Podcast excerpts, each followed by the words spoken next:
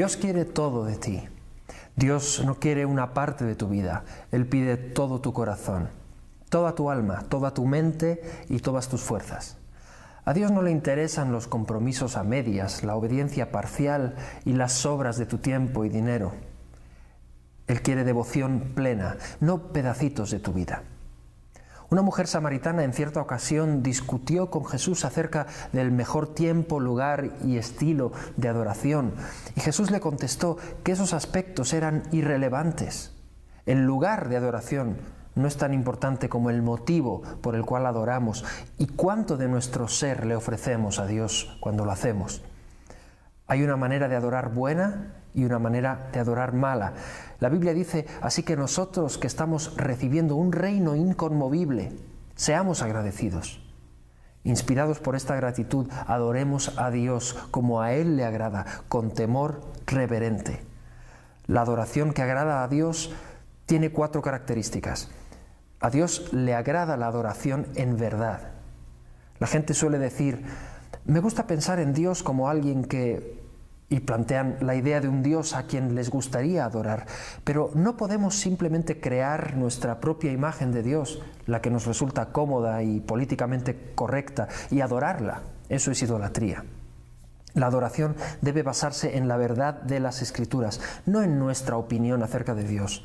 Jesús le dijo a la mujer samaritana, los verdaderos adoradores rendirán culto al Padre en espíritu y en verdad porque así quiere el Padre que sean los que le adoren.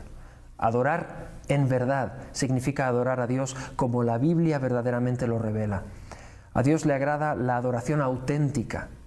Cuando Jesús dijo que debemos adorar en espíritu, no se refería al Espíritu Santo, sino a nuestro espíritu. Fuimos creados a imagen de Dios y por lo tanto somos un espíritu que reside en un cuerpo y Él diseñó nuestro espíritu para que pudiéramos comunicarnos con Él. La adoración es la respuesta de nuestro espíritu al Espíritu de Dios. Cuando Jesús dijo, ama al Señor tu Dios con todo tu corazón y con toda tu alma, quería decir que la adoración debe ser auténtica y sentida de corazón. No se trata solo de decir palabras correctas, debes creer en lo que dices. La alabanza que no brota del corazón no es alabanza, no sirve de nada, es un insulto a Dios. Cuando adoramos, él mira más allá de nuestras palabras, observando la actitud de nuestro corazón. La escritura afirma que la gente se fija en las apariencias, pero yo, el Señor, me fijo en el corazón. Como la adoración implica agradar a Dios, abarca nuestras emociones. Dios nos dio emociones para que pudiéramos adorarle con sentimientos intensos, pero esas emociones deben ser genuinas, no fingidas. Dios odia la hipocresía. No quiere teatralidad, ni fingimiento, ni farsas en la adoración. Quiere nuestro amor sincero y verdadero. Podemos adorarle con imperfecciones, pero no con falta de sinceridad. Por supuesto, la sinceridad por sí sola no es suficiente. Podemos ser sinceros y estar equivocados. Por eso se necesitan tanto el espíritu como la verdad. La adoración debe ser veraz y auténtica.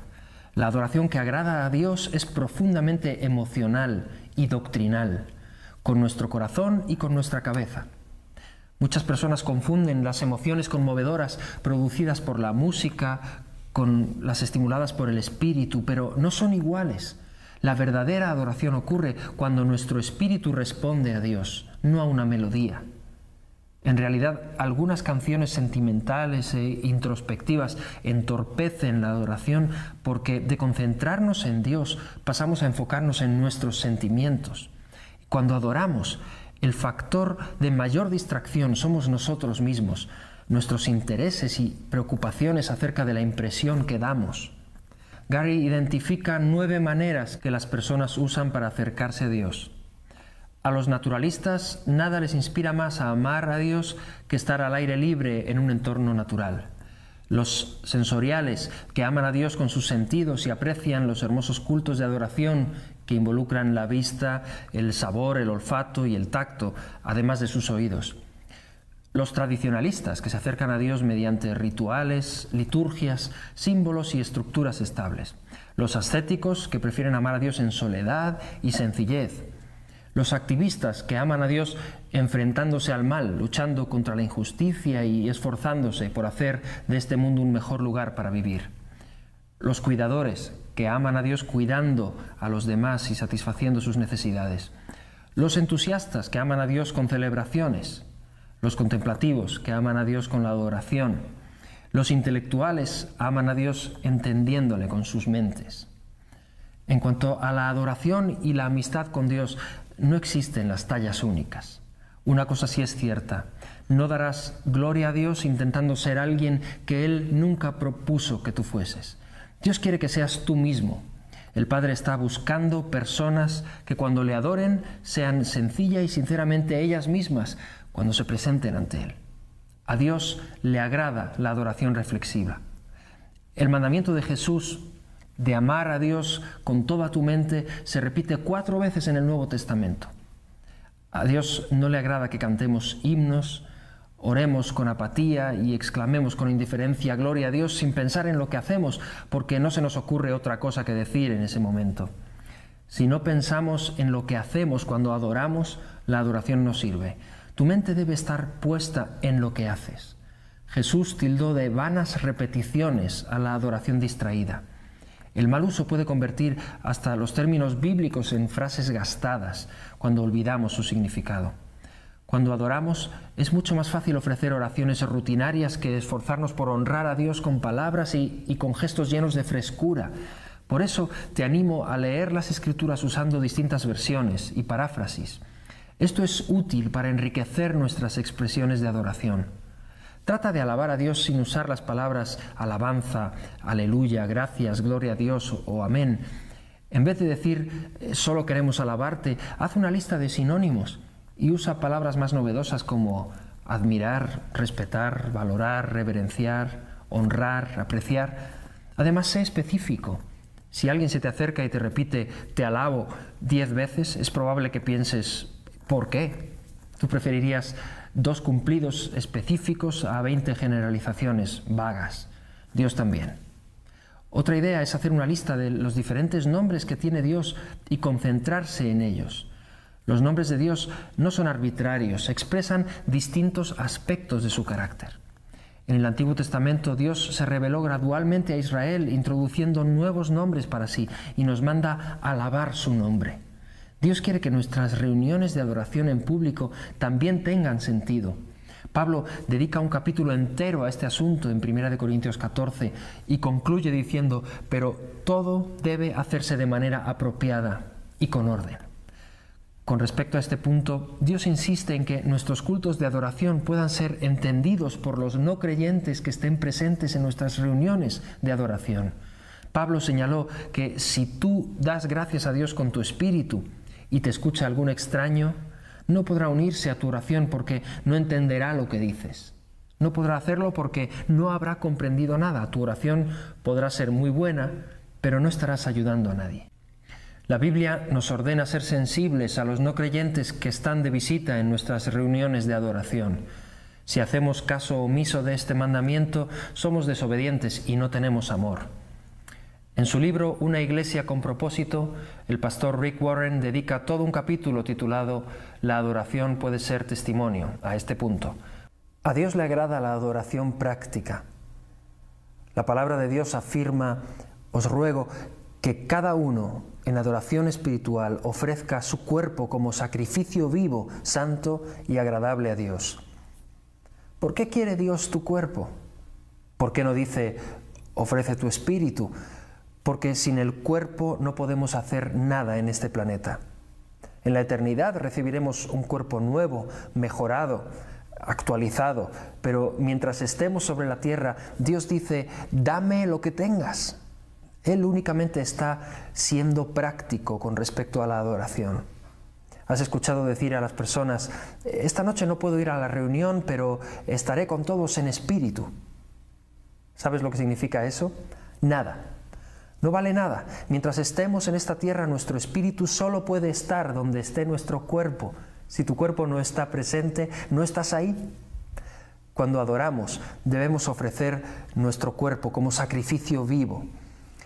En la actualidad asociamos el concepto de sacrificio con algo muerto, pero Dios quiere que seamos un sacrificio vivo, quiere que vivamos para Él.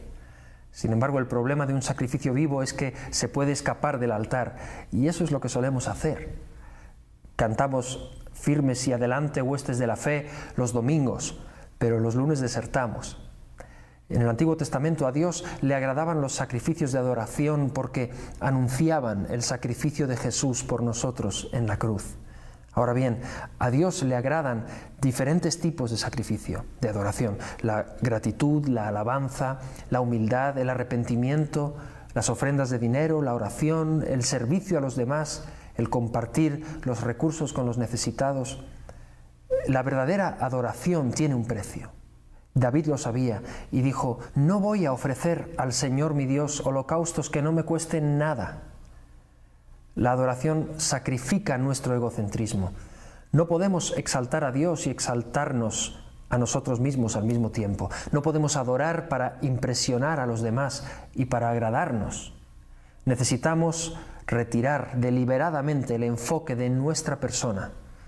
Cuando Jesús dijo, ama a Dios con todas las fuerzas, quería señalar que la adoración requiere esfuerzo y energía. No es siempre ni lo más conveniente ni lo más cómodo, y en ocasiones la adoración es un acto de voluntad absoluto, un sacrificio de buena voluntad. La adoración pasiva es una incongruencia. Ofrecemos sacrificio de adoración a Dios cuando le alabamos, aunque no tengamos ganas, cuando nos levantamos de la cama para adorarle, aunque estemos cansados, y cuando ayudamos a los demás, aunque estemos agotados. Eso agrada a Dios. Matt Redman, un líder inglés de adoración, cuenta cómo su pastor le enseñó a la iglesia el verdadero significado de la adoración. Para mostrarles que esta era más que la simple música, prohibió por un tiempo el canto en los servicios mientras aprendían otras maneras de adorar. Al cabo de ese tiempo, Matt había escrito el himno clásico titulado El corazón de la adoración, que dice, te traigo más que una canción, porque ella en sí no es lo que me pides. Buscas más adentro de lo que a simple vista aparece. Miras dentro de mi corazón. El corazón de este asunto es un asunto del corazón. Dios quiere todo de ti.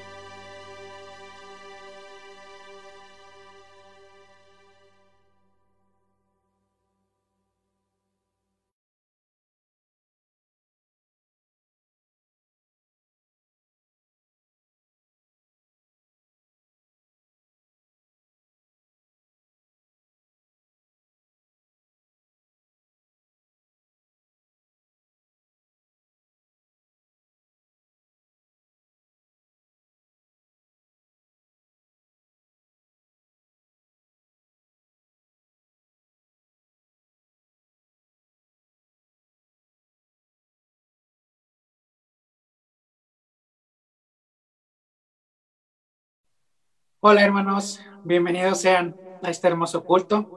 Ya prácticamente a mitad de octubre, ya está terminando el año. Qué, qué rápido se, se, está yendo este tiempo, pero gracias a Dios porque nos permite eh, adorarle, poderle glorificar, darle culto a su nombre. Qué, qué hermoso, qué bendición que podamos estar aquí como iglesia, poderle dar, dando, poderle dar gloria y honra Hola hermanos, bienvenidos sean digno de a este hermoso culto. Nuestro Padre Celestial. Ya prácticamente y, y la palabra de, octubre ya está terminando el año. Qué, qué rápido de Isaías se está yendo este tiempo, pero gracias a Dios uno dice, Jehová, tú eres mi Dios, te exaltaré, alabaré tu nombre porque has hecho maravillas.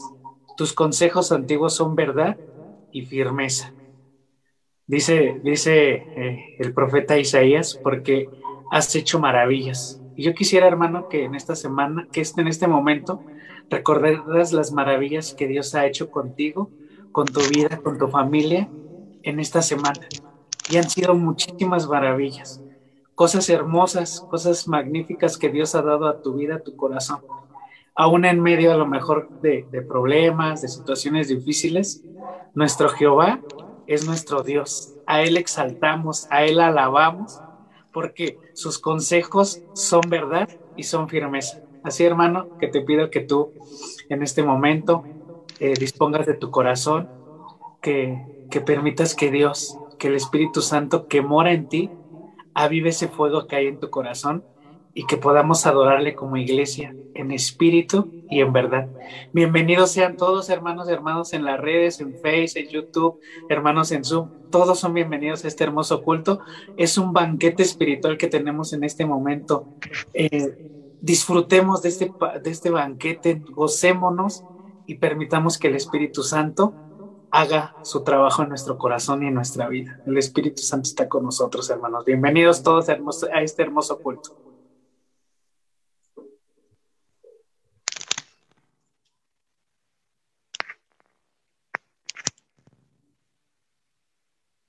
Deberes cristianos. Así que hermanos, os ruego por las misericordias de Dios que presentéis vuestros cuerpos en sacrificio vivo, santo, agradable a Dios, que es vuestro culto racional. No os conforméis en este siglo, sino transformaos por medio de la renovación de vuestro entendimiento, para que comprobéis cuál sea la voluntad de Dios, agradable y perfecta. Vamos a orar, hermanos. Padre Celestial, Dios Todopoderoso, Creador del universo, te alabo, te alabo y bendigo tu santo nombre en esta mañana, agradeciéndote por tu amor, ese amor incondicional que tú nos amas incondicionalmente. Gracias, Padre, por tu amor, por, por, por todas tus bendiciones que tú nos das, nos das día con día. Gracias por tus bondades que son grandes, grandes tus bondades, Señor. Gracias por tus piedades que son inagotables para perdonarnos.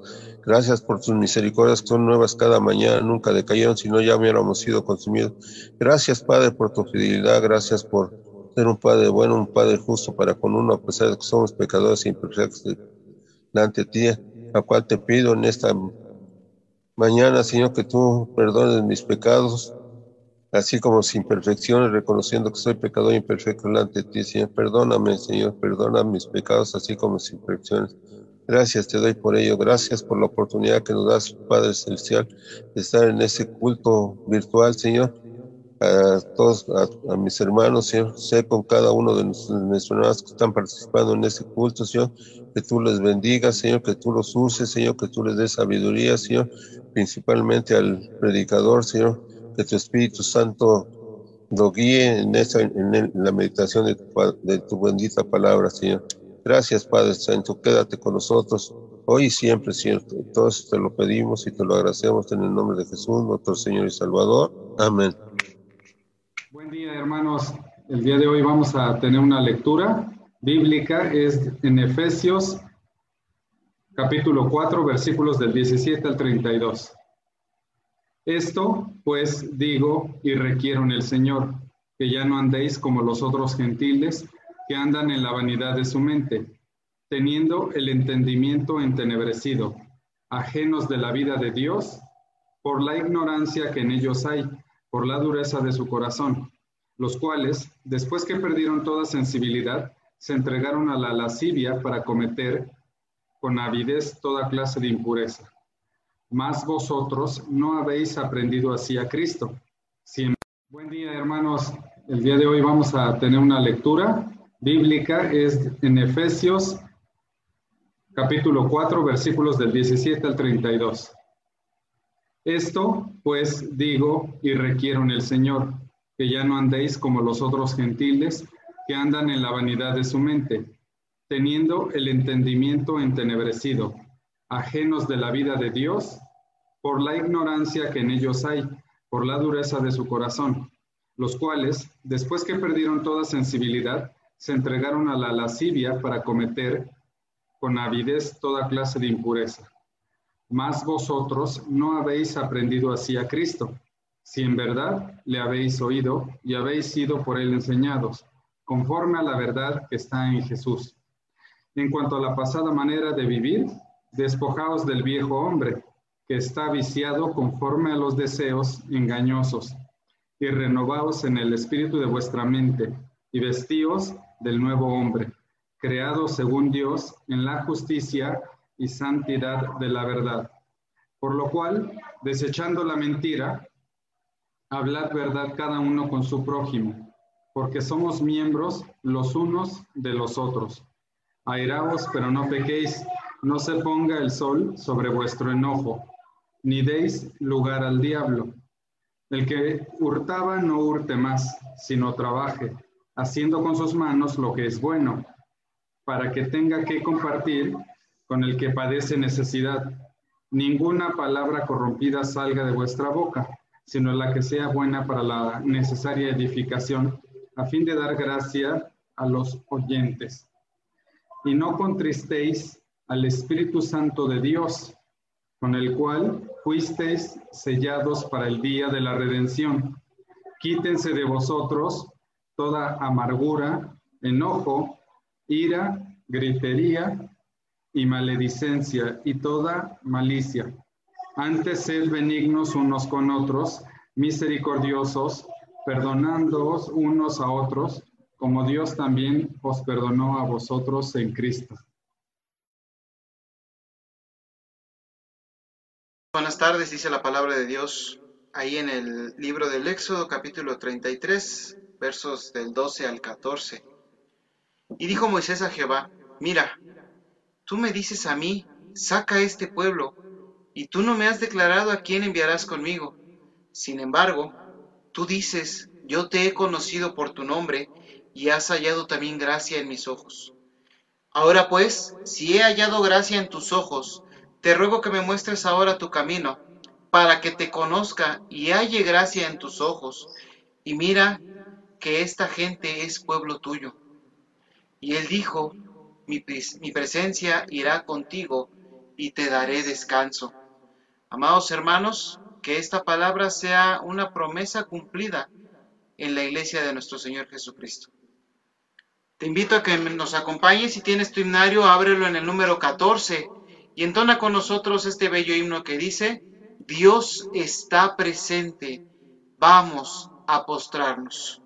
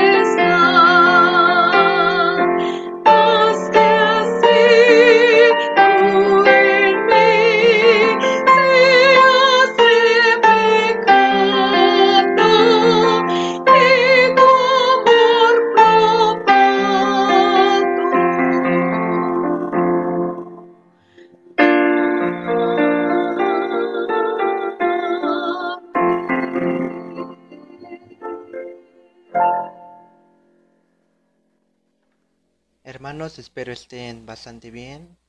Pues mi nombre es Ariel Abner Isidoro Cuevas. Me gustaría contarles en este, en este tiempo cómo pasé yo la pandemia, ya que yo tuve COVID-19, entonces me gustaría iniciar con una breve oración, así que me gustaría que me acompañaran. Señor, gracias porque nos dejes estar aquí. Bendice a mis hermanos, deja que no les falte nada, Señor. Cuida a sus familias. Si tienen enfermos, por favor, sé tú el doctor de ellos, Señor. También gracias porque nos das la bendición de poder estar aquí reunidos, Señor, y poder escuchar un poco de tu obra, Señor, ya que Tú eres el dador de todo, eres el proveedor, me ayudas día con día y nunca me dejas solo. Deja que no hable yo, sino que hables tú. En el nombre de Cristo Jesús. Amén. Bueno hermanos, pues me gustaría comentarles varias cosas que Dios me hizo entender durante ese tiempo.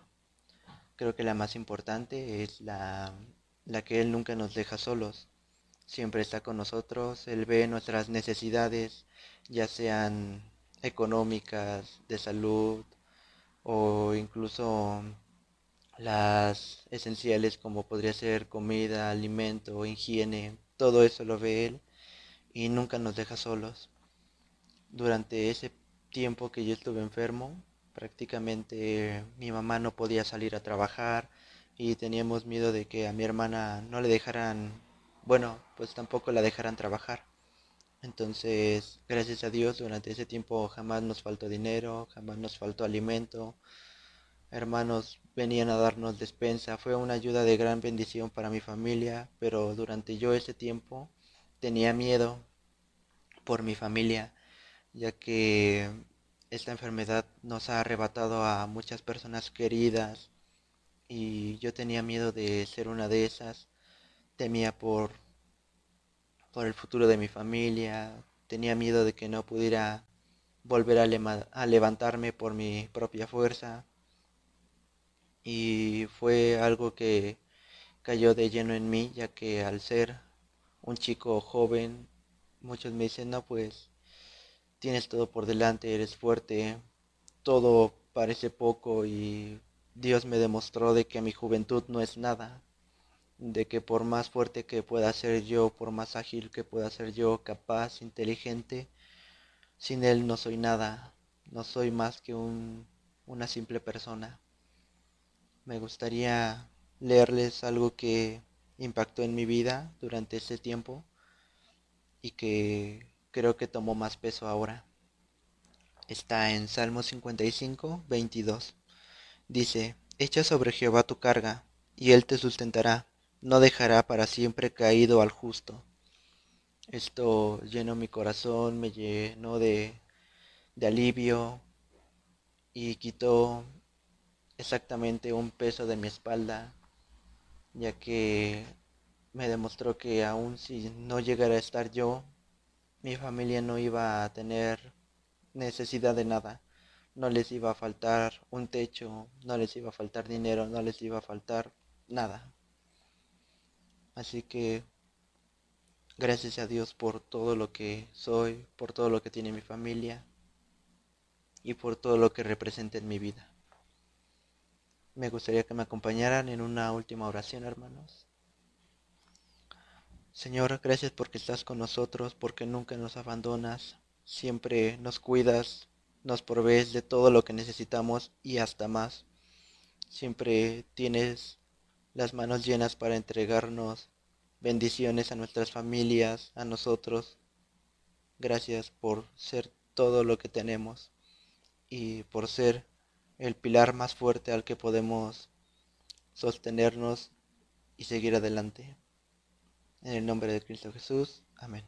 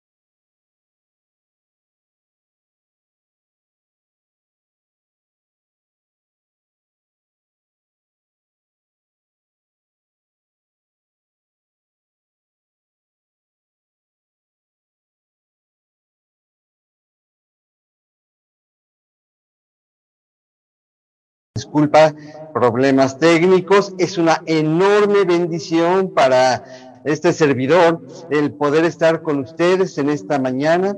Eh, es un gozo el poder saludar a esta amada primera iglesia bautista de la Ciudad de México. Les manda un cordial saludo mi amada esposa Tal y mis hijos, mis nietos, y yo me gozo en esta mañana.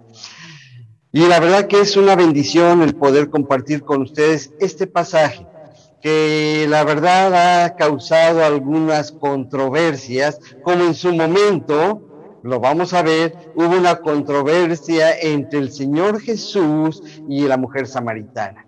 Y antes de que oremos, yo quiero compartirles estos versículos que aparecen en el capítulo número 4 del Evangelio de Juan y únicamente son los versículos del 19 al 24. Y dice, le dijo la mujer, Señor, me parece que tú eres profeta. Nuestros padres adoraron en este monte y vosotros decís que en Jerusalén es el lugar donde se debe adorar.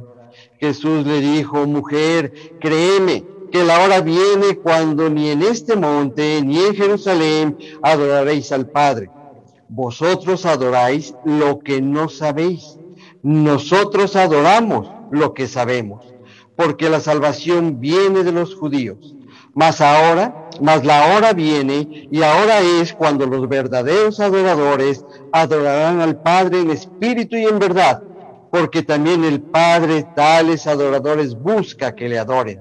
Dios es espíritu y los que le adoran en espíritu y en verdad es necesario que le adoren. Vamos a orar en este momento, rogando que sea el Señor el que hable a nuestras vidas.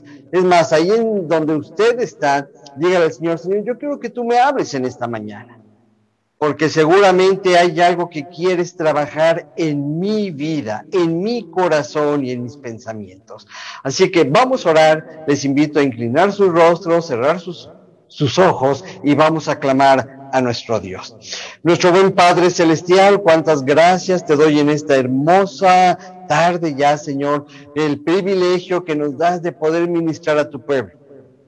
Yo sé, Señor, que soy siervo inútil y por eso clamo en el poderoso nombre del Señor Jesucristo para que tú seas el que hable a nuestras vidas, para que tú nos ministres.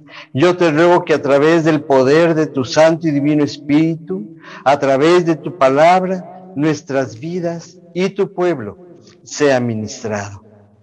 Te ruego que derribes cualquier barrera que se interponga entre tu corazón y el nuestro. Que tú nos hables, que tú, Señor, nos alientes, que tú, mi Señor, nos confrontes en esta tarde. Todo esto lo rogamos y te damos las gracias en el dulce nombre del Señor Jesucristo. Amén. Bueno, es una bendición, mis amados hermanos. Y en esta tarde vamos a estar viendo, eh, todo el capítulo 4 es una delicia, esta plática que tiene el Señor Jesús con, con, la mujer samaritana. Y la verdad que hay mucha tela de donde cortar, únicamente vamos a concentrarnos en estos versículos que acabo de leer. Y realmente es una plática extraña, en primer lugar, porque era de un hombre con una mujer y las costumbres de aquel entonces no lo permitían. Algo extraño es que un judío hablara con un samaritano. Pero el Señor tenía algo especial para esta mujer samaritana. Y por eso viene esta plática. Y nosotros podemos ver cómo en estos versículos vamos a poder nosotros saber qué es la verdadera adoración a nuestro Dios. Hoy en día hay tanta confusión en cuanto, en cuanto a la adoración y que es un tema que eh, la Biblia lo repite varias veces. ¿Qué es la adoración? Debemos de entender en primer lugar que la adoración, yo, yo lo reduzco a una frase simplemente. Adorar a Dios es reconocer quién es Él y quién soy yo. Así de sencillo. Dándole toda la honra, toda la gloria, todo el poder, toda la majestad a nuestro Dios, por quien es Él. Así de sencillo, mis amados hermanos. Es, un, es una fiesta, es un eh, gozo, es una celebración en que estamos dándole la honra y la gloria a nuestro Dios. Y vamos a ver cómo hay diferentes cultos hoy en día. No se trata de juzgar a nadie, no se trata de criticar a nadie, pero vamos a ver qué es lo que nos dice la Biblia en relación a este tema que es para la iglesia de todos los tiempos. Y yo creo que muy especialmente para la iglesia eh, de esta generación. Así que una pregunta antes de empezar con el, con el tema. Yo le pregunto en esta tarde, ¿se preparó usted para estar en este culto de adoración?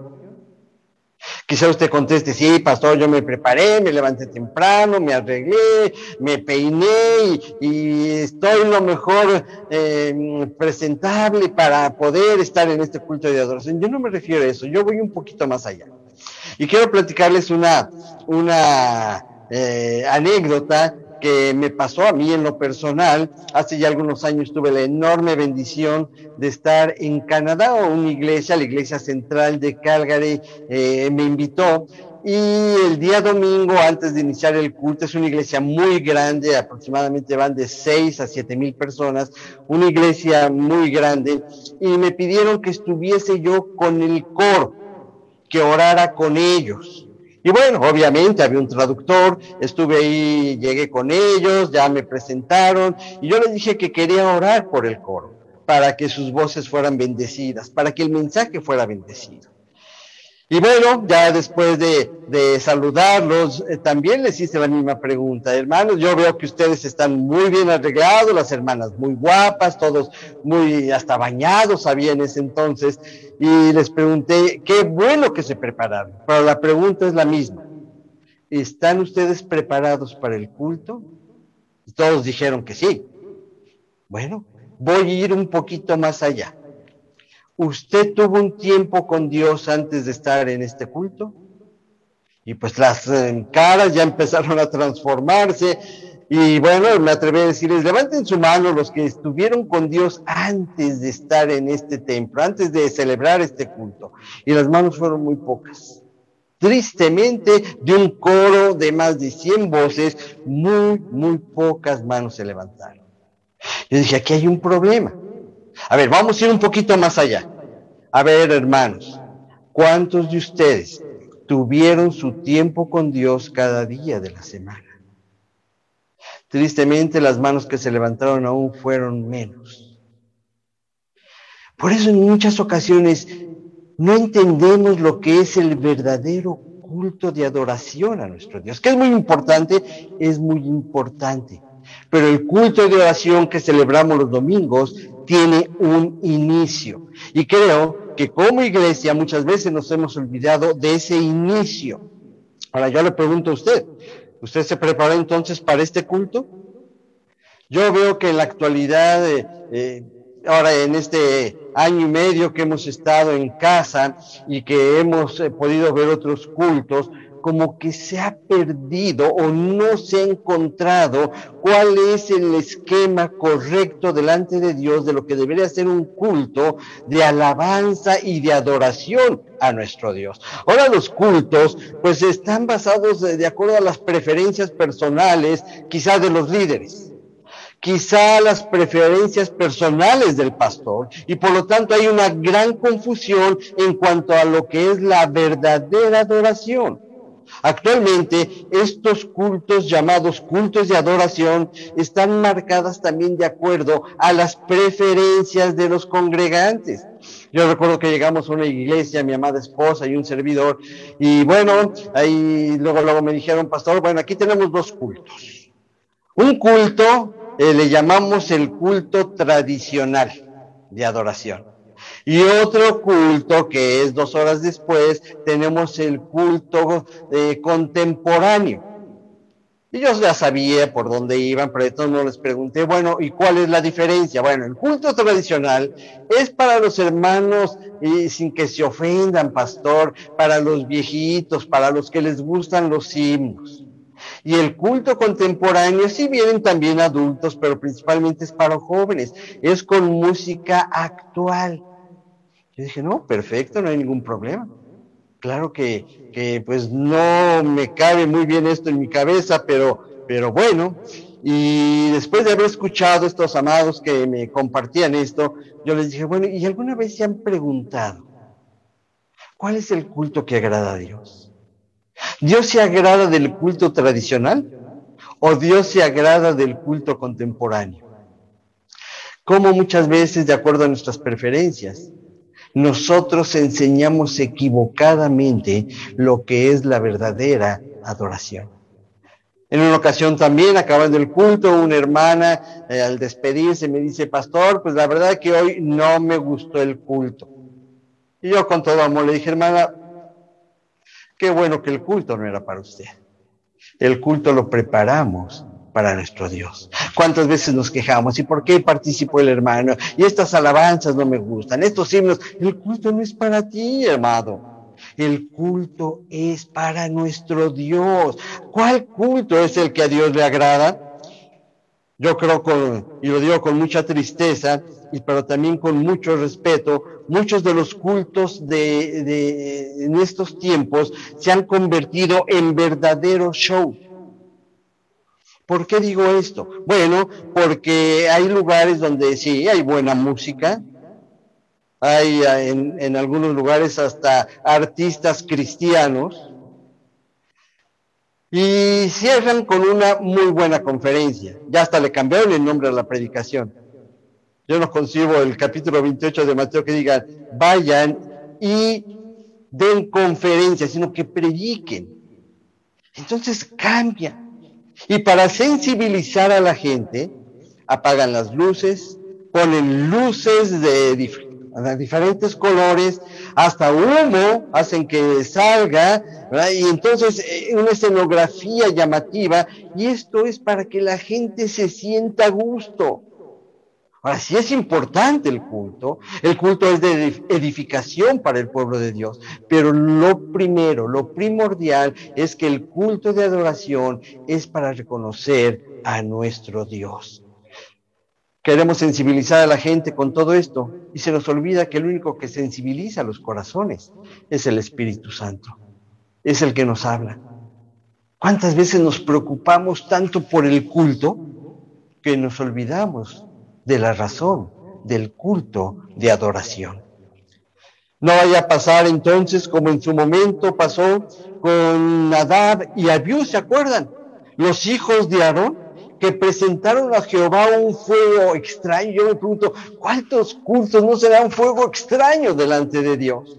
Yo puedo leer ahí en Levítico capítulo 10, versos 1 y 2, que dice, Nadab y Abiud, hijos de Aarón, tomaron cada uno su incensario y pusieron en ellos fuego, sobre el cual pusieron incienso, y ofrecieron delante de Jehová fuego extraño que él nunca les mandó, y salió fuego delante de Jehová y los quemó y murieron delante de Jehová. Yo le doy gracias a Dios que no hace esto nuestro Dios.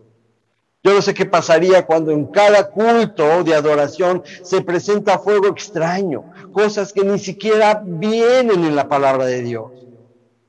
Ya desde cuando hubiéramos sido consumidos, como dice su palabra, pero por su misericordia, Dios no lo ha hecho. Qué tremendo.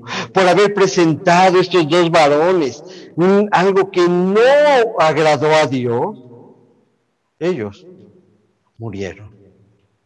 Ahora, por otro lado, estoy en los dos extremos, en unos, eh, primeramente esos cultos que ya son verdaderos show, y por el otro lado, en el otro extremo, también existen esos cultos llenos de tradiciones, llenos de rituales, que si somos honestos, para nada agradan al Señor.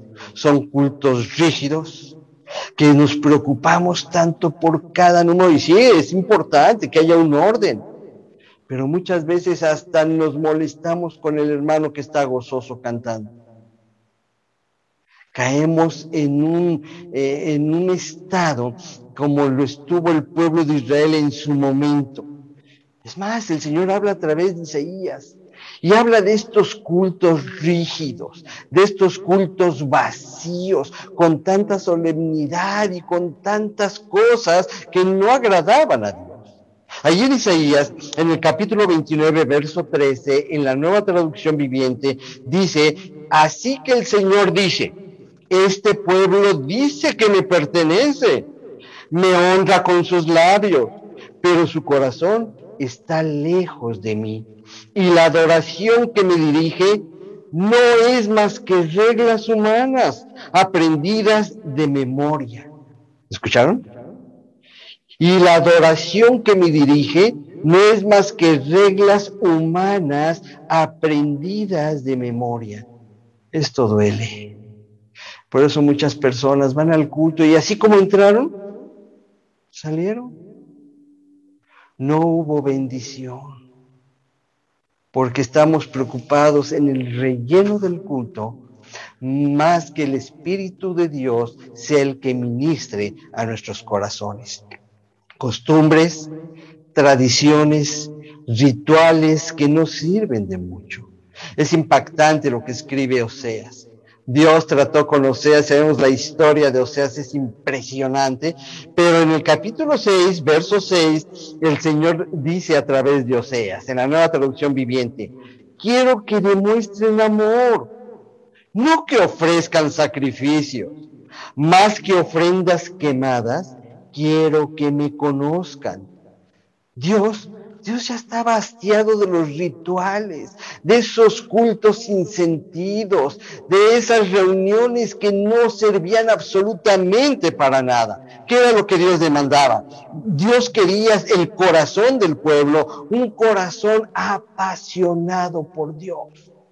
Yo no sé si tú te emocionas, yo sé que ahorita todavía están con sus cultos virtuales, algunas congregaciones ya lo están haciendo presenciales, poco a poco, pero, pero yo no sé si tú te emocionas cada domingo que vas a ir al culto a alabar al Señor. Eso me habla de un corazón apasionado.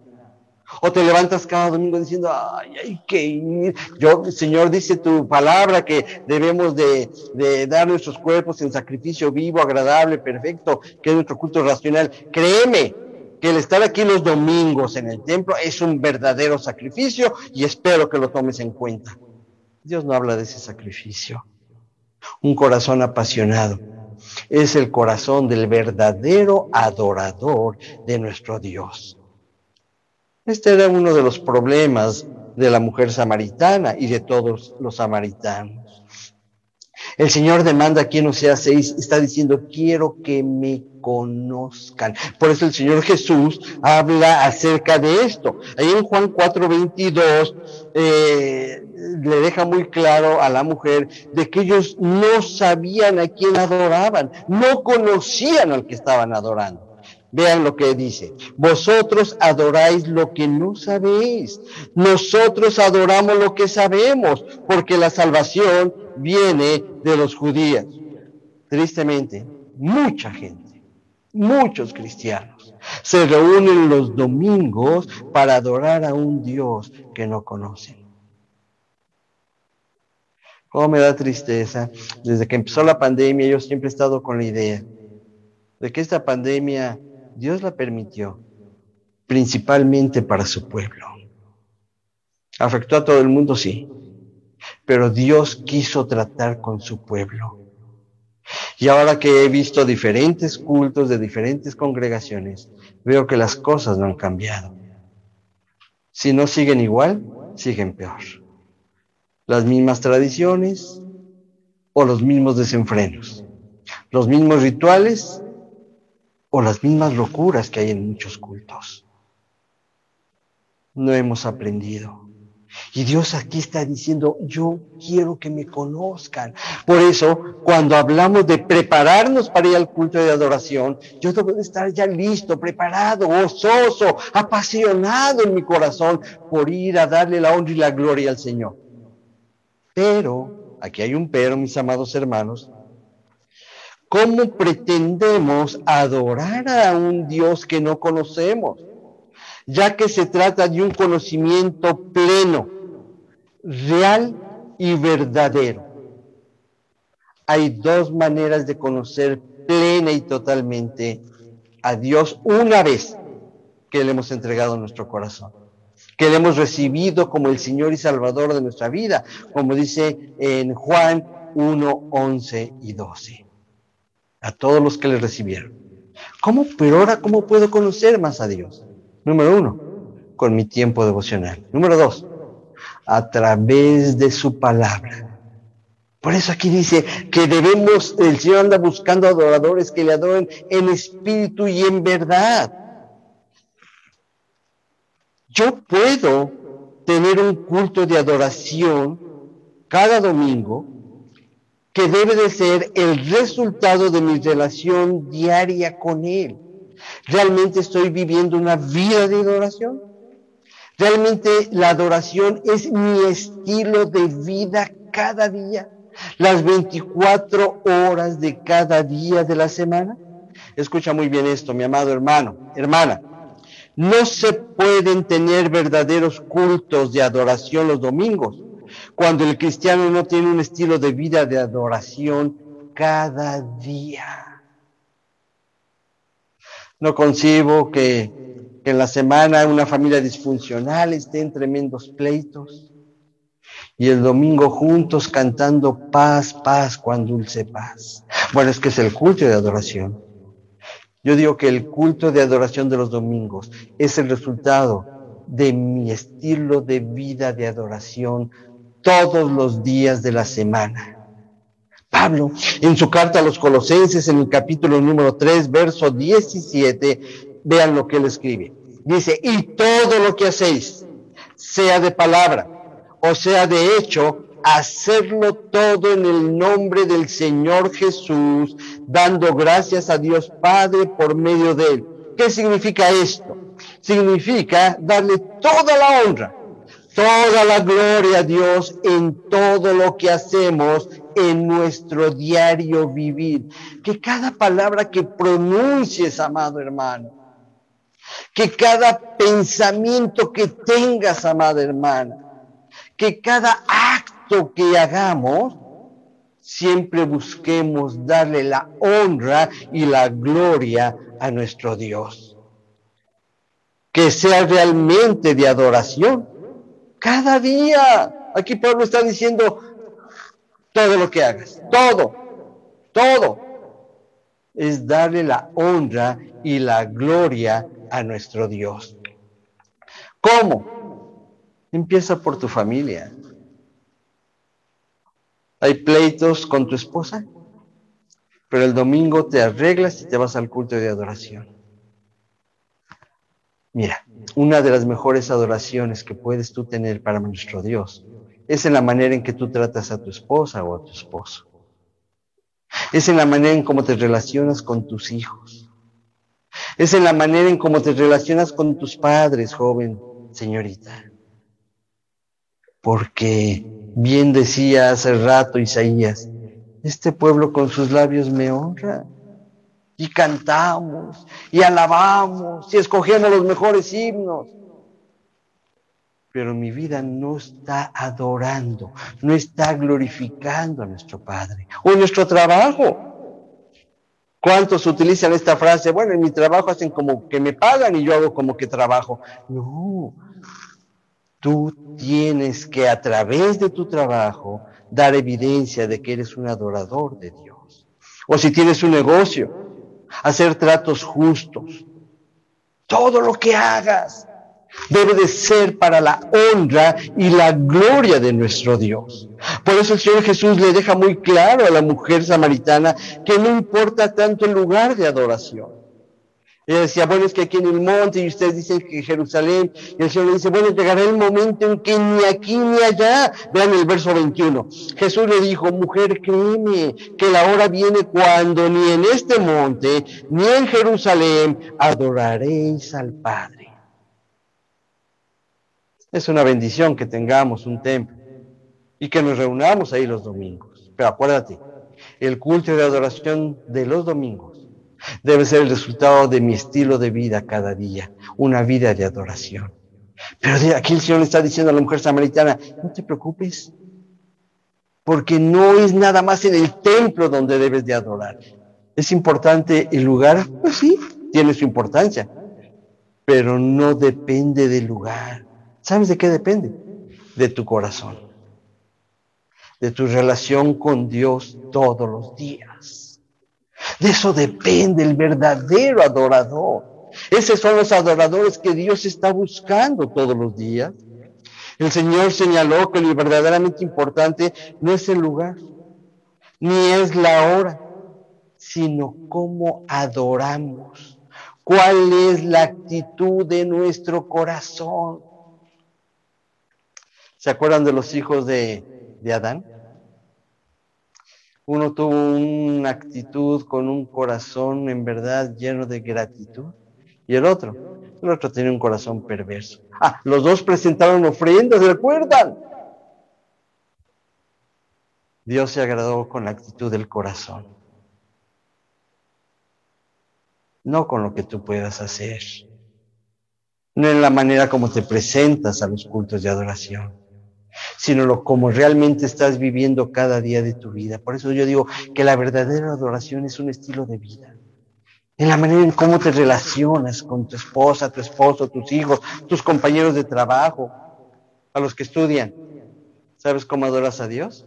Con tus calificaciones.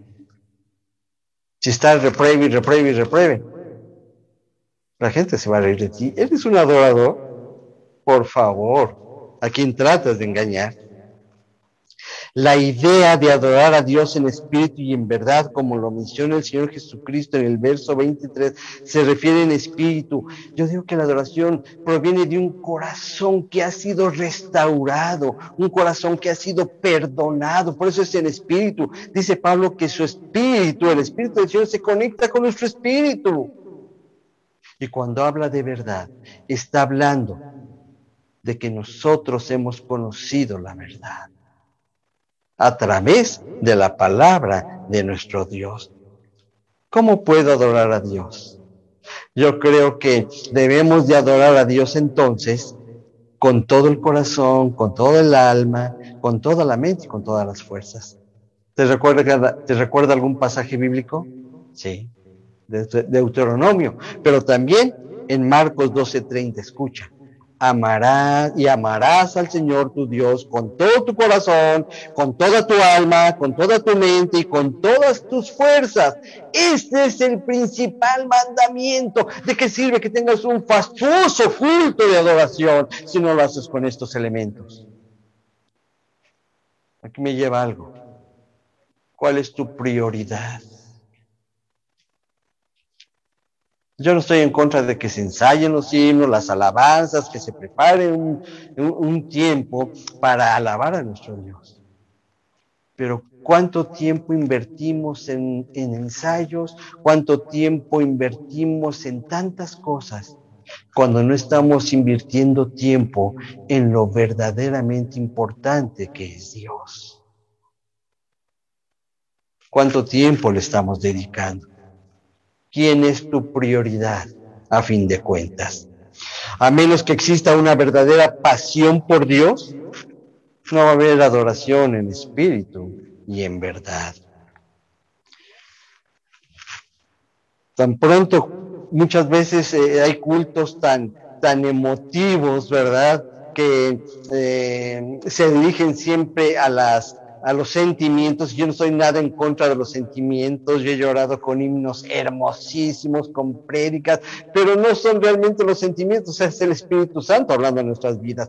Pero muchos nos dejamos hablar por los, llevar por los sentimientos. Pero ¿qué pasa una vez que termine el culto? ¿Ya? ¿Se acabó? ¿Ya? Ya no hay nada que hacer aquí.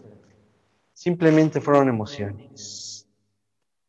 Por eso necesitamos un corazón de un verdadero adorador. Yo quiero terminar, mis amados hermanos, mencionando rápidamente, ya el tiempo lo tenemos encima. Quiero darles rápidamente algunas razones por las cuales tenemos, debemos de tener un estilo de vida de adoración. Número uno, le adoramos por lo que Él es. Isaías pregunta, ¿a qué haremos semejante a Dios? ¿Con qué lo vamos a comparar?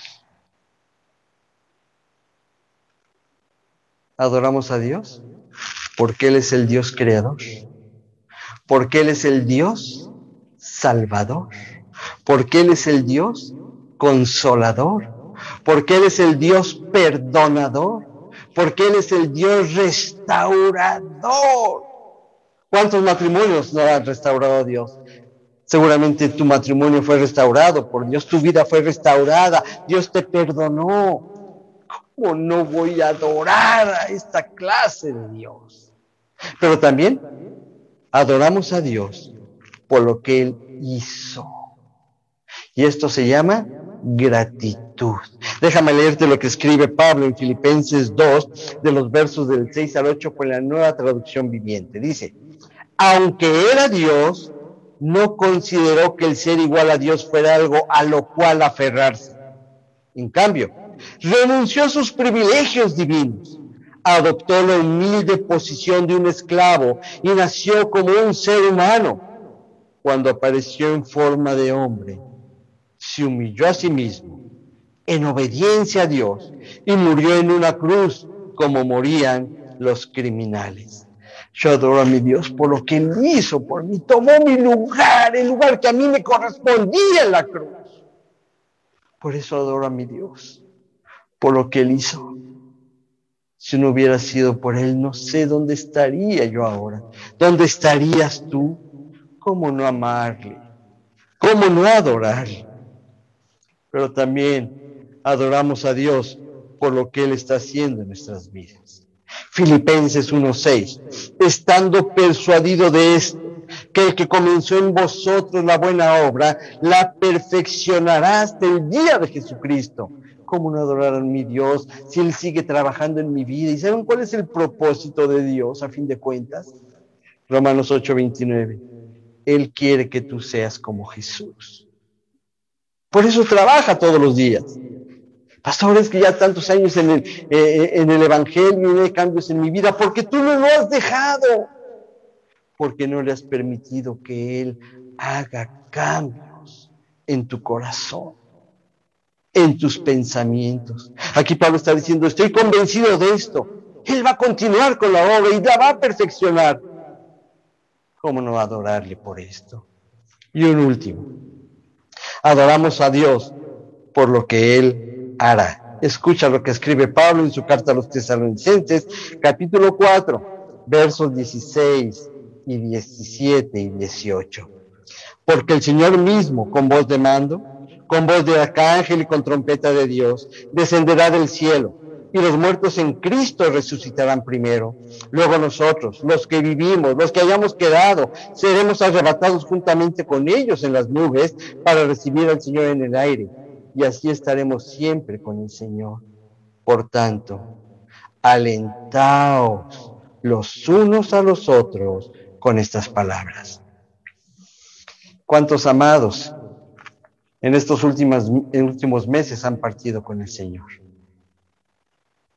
Dice aquí Pablo que nosotros, nosotros, si antes no nos llama el Señor, vamos a ser arrebatados. Yo lo adoro por lo que Él va a hacer, porque Él está preparando. Y yo siempre he dicho, lo que estamos viviendo ahora, mis amados hermanos, es, la, es una señal inequívoca de que el Señor viene pronto. Primera Iglesia Bautista de la Ciudad de México. Dios está buscando adoradores que le adoren en espíritu y en verdad, que vivan un estilo de vida de adoración cada día, cada instante. Y como termina este pasaje que leí de Tesalonicenses, dice Pablo, por tanto, alentaos los unos a los otros con estas palabras. Yo quiero alentarte en esta mañana a que recapacites, a que reflexiones si en verdad, ¿por qué no te reúnes con tu familia y le preguntas si si en verdad eres un adorador. No te enojes por lo que te vayan a decir. Pero Dios sigue buscando adoradores de tiempo completo, no adoradores de los domingos, no adoradores de cada reunión, sino verdaderos adoradores que le adoren en espíritu y en verdad. Yo no sé cómo terminó esta mujer samaritana, la Biblia no nos dice, pero creo que su visión cambió totalmente. Al haber escuchado al Señor Jesús, que la verdadera adoración sale de un corazón transformado, de un corazón de tiempo completo para la honra y la gloria de nuestro Dios. Vamos a orar. Cuántas gracias te doy en esta hermosa tarde, Señor, por este enorme privilegio que me has dado de poder ministrar a esta amada iglesia. Yo te ruego que sigas trabajando, Señor, en sus líderes, en cada varón, en cada mujercita, en cada matrimonio. Que sea un faro en esa colonia tan difícil que es la colonia guerrera. Pero no nada más, Señor, en ese lugar, sino en toda la ciudad de México. Que la gente vea que lo que ahí se predica también se vive. Bendícelos, abrázalos, guárdalos bajo tus alas y ayúdanos para hacer esta clase de adoradores que tú estás buscando. Todo esto lo rogamos y te damos las gracias en el poderoso nombre del Señor Jesucristo. Amén. Bendiciones.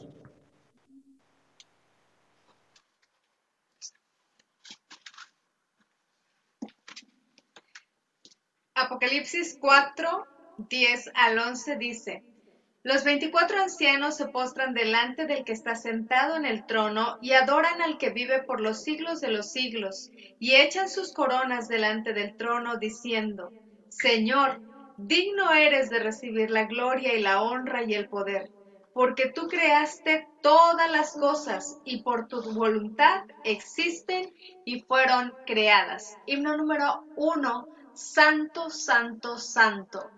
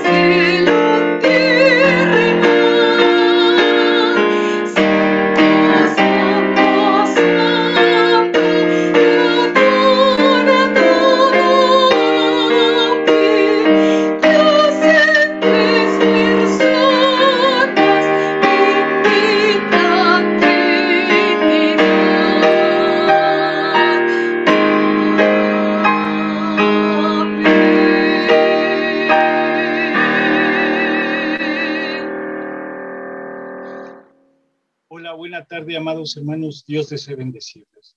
Vamos a adorar a nuestro Dios con las ofrendas, con lo que Él nos ha proveído.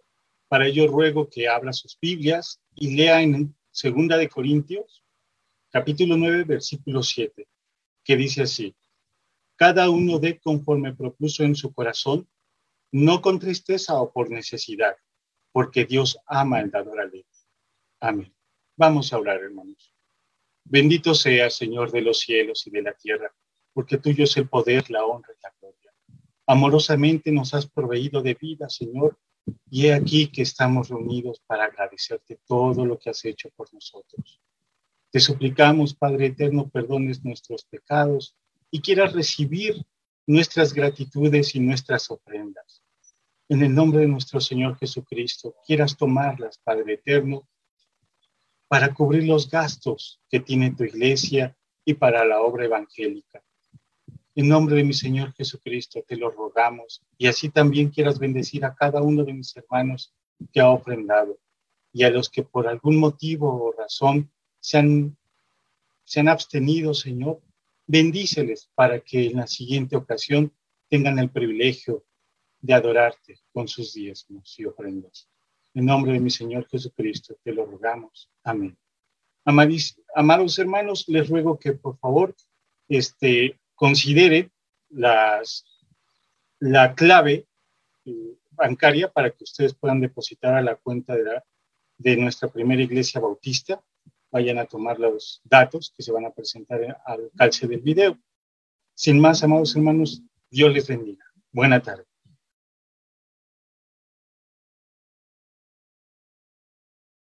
Mis hermanos, ¿qué tal? ¿Cómo, ¿Cómo se siente el día de hoy? Gracias a Dios por la predicación.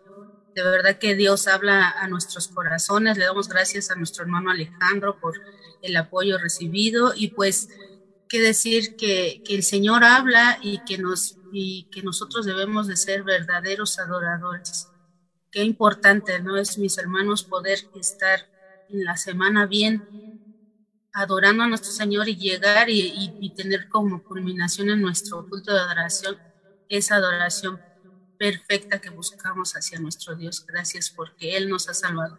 Y bueno, mis hermanos, eh, aparte del culto de oración, también este, saben que tenemos actividades dominicales y en este momento les voy a decir, tenemos preescolares, Dice, el tema del día de hoy va a ser, la Biblia me enseña que Dios quiere que haga lo bueno. Así como nosotros debemos de estar eh, bien en la semana y al final también nuestros hijos, como decía nuestro hermano Bersi, nuestra familia también está bien. Entonces, la base fundamental de nosotros como padres es acercar a nuestros hijos a que también aprendan de la palabra y esta clase es a las 4 de la tarde desde Facebook y desde YouTube entonces, mis hermanos, les invito a que acerquemos a nuestros hijos y que puedan tener su clase. También tenemos eh, nuestra reunión el día de hoy con nuestros jóvenes. Igual tenemos ahí a nuestros jóvenes de la iglesia o cualquier otro joven, si nos estás escuchando y quieres formar parte de estos estudios, escríbenos, mi hermanito, también eres bienvenido.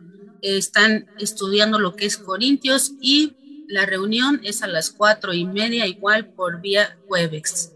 Esta reunión es interna, no se lanza en vivo, así que mi hermano, si usted quiere, mi hermanito joven quiere este, entrar, mándenos un mensaje y también puede entrar. También tenemos reunión de la femenil de nuestra iglesia, de la Sociedad Femenil Bautista Misionera Dorcas. En esta ocasión van a estudiar qué es la oración y nuestra ponente pues va a ser nuestra hermana Gregoria López Maldonado.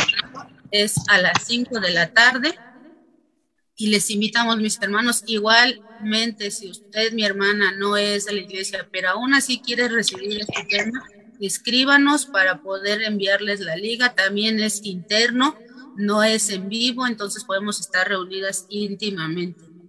Después, mis hermanos, les invitamos también para las actividades semanales. Tenemos Orat sin cesar, este culto es un culto en donde oramos por las peticiones, gratitudes de la iglesia e igual de aquellos que nos ven de diferentes partes de la República o desde otros lados. Hemos tenido mensajes desde El Salvador, desde Brasil, desde donde sea. Mis hermanos, únanse con nosotros y oremos a nuestro Señor y pongamos en las manos de nuestro Dios todas nuestras necesidades. También en la semana tenemos a nuestros varones ellos se reúnen los jueves a las 20 30 horas. Igual es interno, es vía Webex. Mis hermanos están invitados todos. La palabra de Dios es para todos. Y si usted requiere o quiere estar en estas reuniones, recuerde, mándenos mensajito. También tenemos el culto de oración. Este culto de oración no lo hacemos tampoco en vivo. Este culto de oración es los viernes. Igual como la mis hermanos y este y puede estar con nosotros desde donde sea. Hemos tenido, tuvimos eh, el viernes pasado visita de Veracruz, visita de Michoacán y bueno, mis hermanos quedan invitados. También tienen reunión nuestras hermanas de la Sociedad Auxiliar de Señoritas. Hoy en la mañana vimos el tema de Zafira, tema fuerte, pero tema que, que nos ayuda a todas a no cometer el mismo error. Y bueno, mis hermanos, Solo decirles que están cordialmente invitados. Y le doy el paso a nuestra amiga Goyita.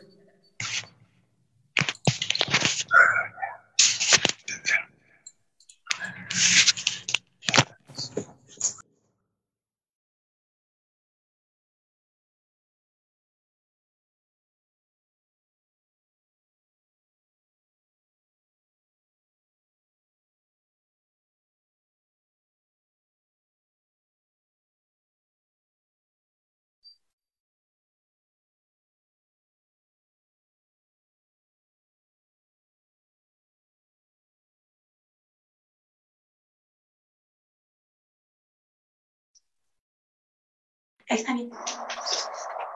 Oremos, hermanos. Padre, alabado seas, porque solo tú eres digno de ser en gran manera exaltado por cada uno de tus hijos.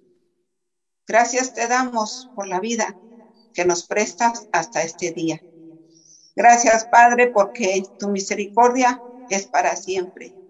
Tú eres el único digno de ser en gran manera adorado. Señor, guía nuestra vida, guía nuestros pensamientos, Señor.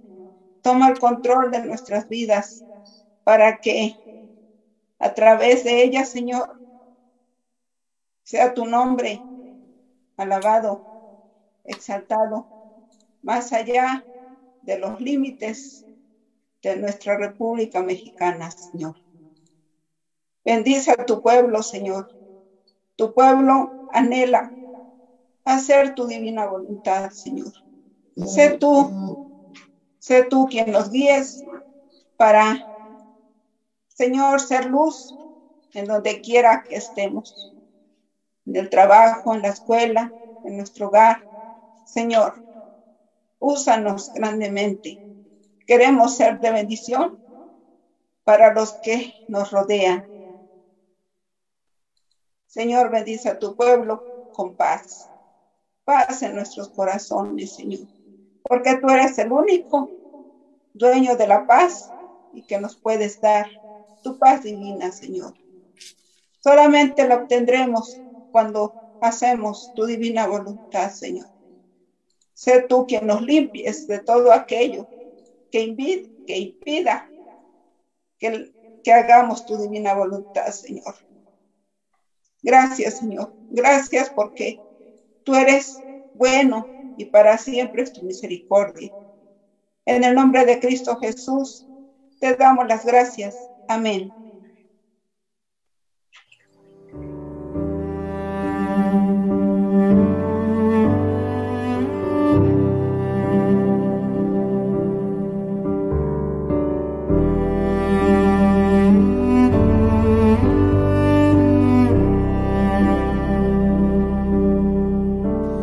Amen.